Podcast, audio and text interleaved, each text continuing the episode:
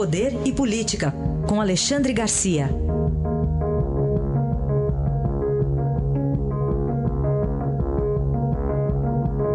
Alexandre, bom dia. Bom dia, Raíssa. Bom dia, Carolina. Bom dia.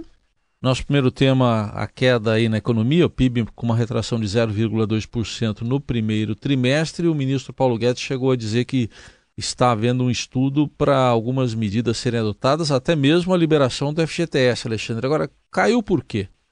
Pois é, libera o FGTS, o PIS-PASEP, ele está criando essa expectativa, porque uh, em economia de mercado a, a, expectativa é que gera investimento, né? porque se vê o futuro. Bom, não está bom agora, mas uh, no futuro vai melhorar, ele vai liberar essas contas, vai estimular o, o, o consumo, mas não é o consumo que faz crescer. Né? Lula sabe muito bem disso. Né? Foi lá atrás, ele estimulou o consumo, o Brasil afundou. Né? O, que, o que tem que estimular é o investimento. O investimento é acreditando no futuro, acreditando nas reformas. E caiu por quê? Né? Caiu por, por falta desse estímulo, desse otimismo. Nós tivemos um primeiro trimestre de muito pessimismo? Um causado pela, pela uh, um, uma rede assim de, de fofocas, de semeadura de pessimismo mesmo, e outro provocado até pelas pelos desentendimentos entre o próprio governo e os governistas, e os mais próximos do presidente, aquela fofocalhada na, na, nas redes sociais, que pelo jeito acabou. Né? Uh, mas, enfim, até o agro caiu, caiu meio por cento, a indústria caiu uh, sete, sete, décimos por cento. Né? Aí na indústria a gente entende que a mineração sofreu um baque enorme né? e, e, e, puxou para baixo. Mas então a expectativa agora, a gente está dependendo aí de, de reformas. Né? A primeira delas, como disse o, o, ministro Paulo Guedes, a primeira é a Previdência, né? depois, uh, depois tributária. E ainda de olho nas reformas, só para lembrar, ontem de manhã o presidente convidou de novo para tomar café da manhã o presidente Supremo, né? para ver se tem um, um, uma proximidade maior do Supremo em relação a, a, a medidas, a contramedidas que, em geral, a, a, oposição recorre ao Supremo contra a reforma da Previdência tributária, dados eh, eh, propostas do governo, e estava lá Dias Toffoli feliz da vida entre as, as deputadas e senadoras que apoiam o governo no café da manhã. Aliás, o presidente hoje está, talvez, pedindo a Deus ajuda, né? foi a Goiânia, está lá agora de manhã numa, numa, uh, num encontro de igrejas evangélicas. Alexandre, vamos falar também sobre as manifestações de ontem, né, convocadas pela Uni. Segundo o Estadão, pelo menos 25 estados do Distrito Federal tiveram esses atos aí contra o contingenciamento na educação. Qual avaliação e balanço você faz? Pois é, em São Paulo foi grande, né? Foi uma manifestação bem, bem significativa, porque foi à noite. Aqui em Brasília foi durante o dia. Só fez é, prejudicar quem estava trabalhando. Em plena quinta-feira foram umas mil pessoas, talvez um pouquinho mais que isso, 1.500 pessoas. E, e, interessante que é um paradoxo. A manifestação foi contra a reforma da Previdência, mas se não sair reforma da Previdência, não vai ter dinheiro para o ensino.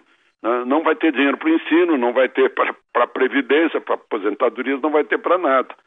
Então, eh, aliás, o, que eu estranho é que a, é, foi uma manifestação, teoricamente, em favor do ensino brasileiro, mas nenhuma bandeira que representa esse país estava lá presente, não se viu verde e amarelo, eu procurei até em outros estados, uh, tampouco se viu isso, é meio estranho, né? mas enfim, foi uma manifestação em geral contra o governo, pró-Marielle, uh, contra banqueiros, uh, a favor do, do, do Lula solto, foi, um, foi uma mescla, assim, deu de tudo.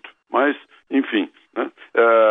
são as ruas se manifestando, isso é altamente positivo para a democracia, porque é, é, o pró e o contra, é, é, é, são as ideias de um lado e de outro que, que vão, vão se, se confrontar no plano de ideias, de doutrinas, de princípios, e vai vencer quem tiver mais uh, razoabilidade, mais sensatez. A gente fechar, Alexandre, o presidente Bolsonaro se manifestou ontem naquela live, na transmissão ao vivo no Facebook, diz que está propenso a vetar um trecho da medida provisória que obriga empresas de aviação a despacharem bagagem sem cobrança.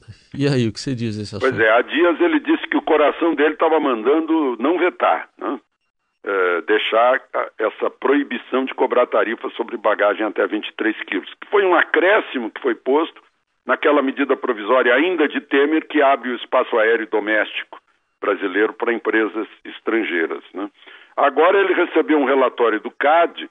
O, CAD é um, é um órgão que defende a livre iniciativa, defende a concorrência, defende a liberdade de mercado.